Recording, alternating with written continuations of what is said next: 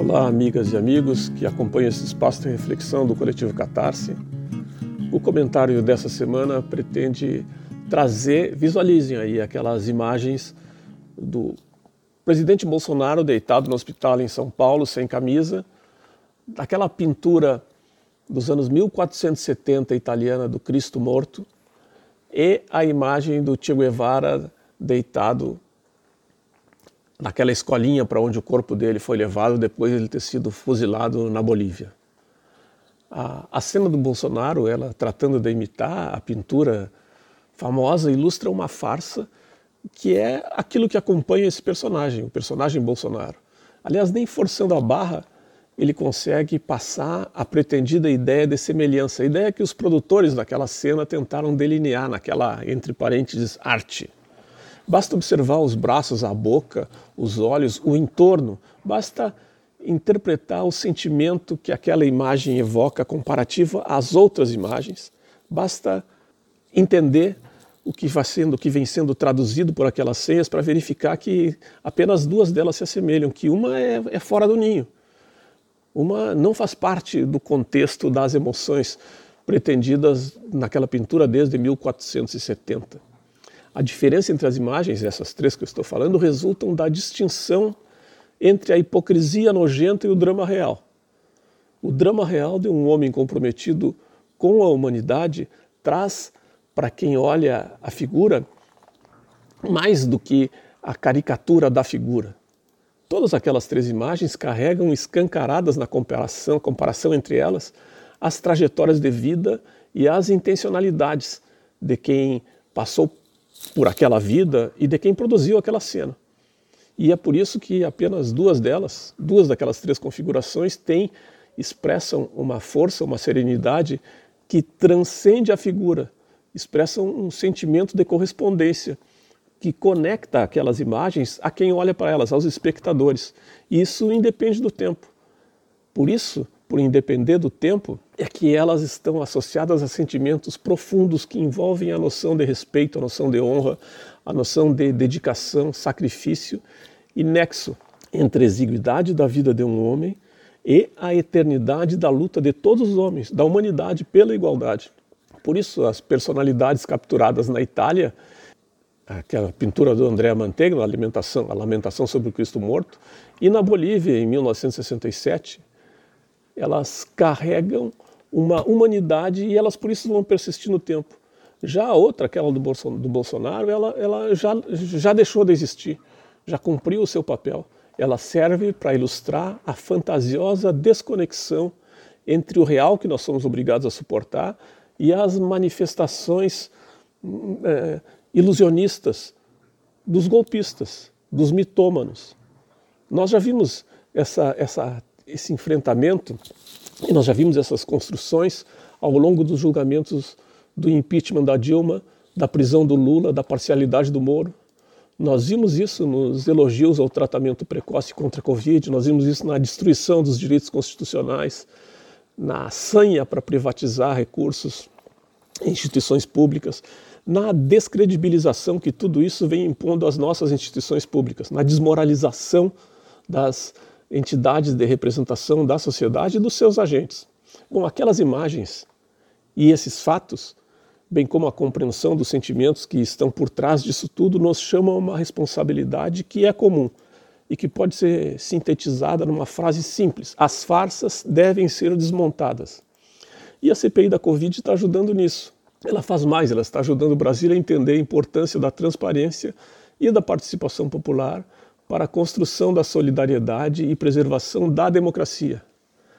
Ali naquela CPI, e não apenas ali, em outras, em outras frentes que atuam no legislativo, se percebe uma possibilidade de recuperação do poder legislativo que já mostra com isso dispor, é, contar com homens e com mulheres que estão decididos a superar o seu medo, o medo das ameaças a que estão submetidos cotidianamente, superar esse medo em nome da ética, em nome da moral, em nome da democracia.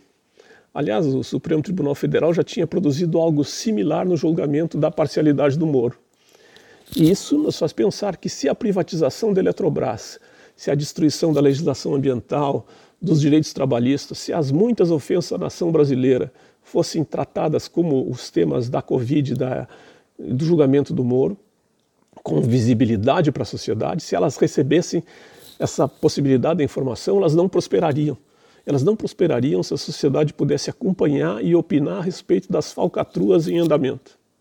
Se a democracia privilegiasse a verdade e não a farsa, como a nossa democracia vem privilegiando um choque entre as narrativas. E é esse o ponto. A agregação de visibilidade ao que vem ocorrendo de degradante em nosso país desde o golpe de 2016, bem como o estímulo à participação popular na correção dessa uh, degradação, essa oposição, essas, essa possibilidade de participação, elas surgem como fatores decisivos para a construção do nosso presente e para delinear como se encaminha a nossa história. Vejam, o ex-capitão Jair Messias Bolsonaro não ameaçou apenas o STF e o ministro Barroso, não ameaçou apenas os 81 senadores, os 300 deputados federais, quando aventou a possibilidade de cancelamento das eleições de 2022. Felizmente, ele estava indo tão longe que até alguns dos seus aliados, como o ministro Fux, em Fux e Trust, e o bolsonarista Rodrigo Pacheco, presidente do Senado, assumiram suas responsabilidades e vieram a público afirmando que a Constituição a democracia no Brasil podem contar até com eles, que o Bolsonaro tome tino.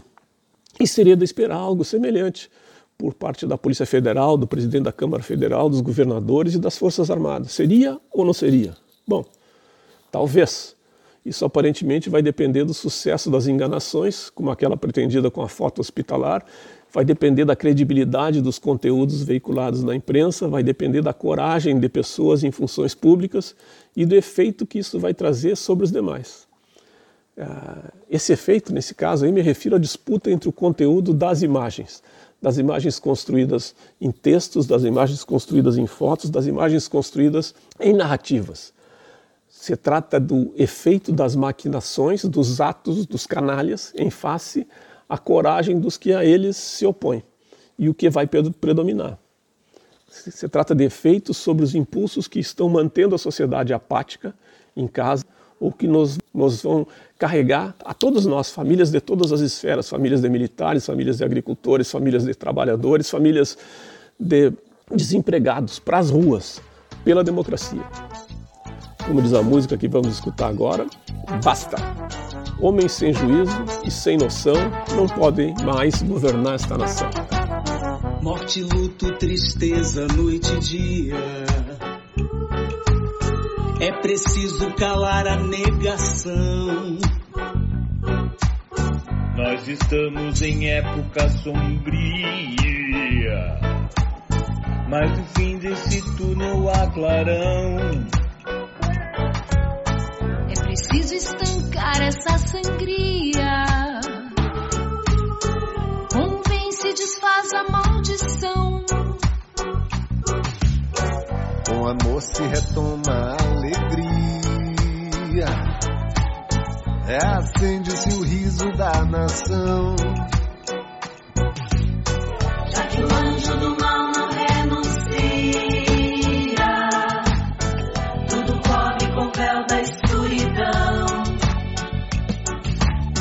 Vamos por toda nossa energia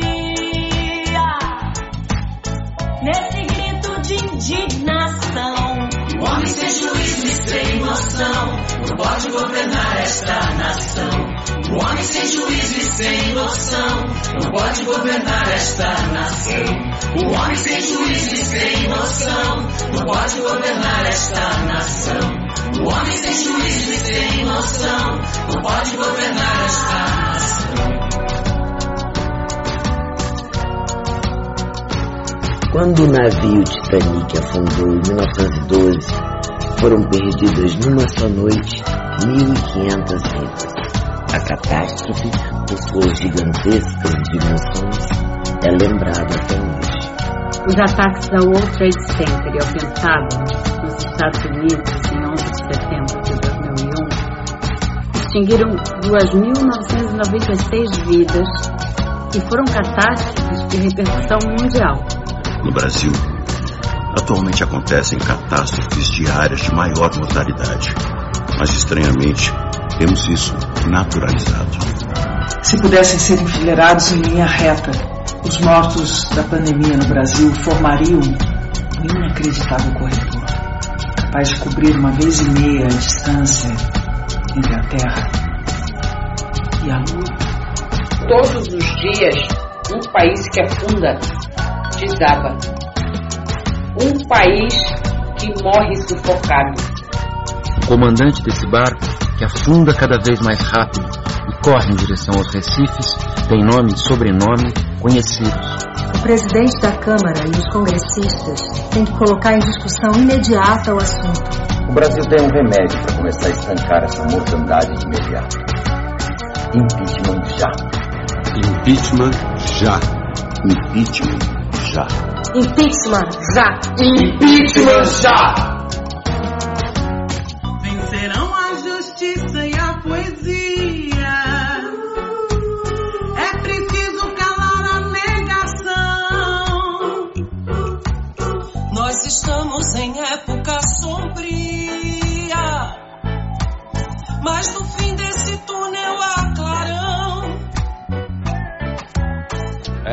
Preciso estancar essa sangria. Bem se desfaz a maldição. Com amor se retoma a alegria. Reacende-se o riso da nação. Já que o anjo do mal não renuncia.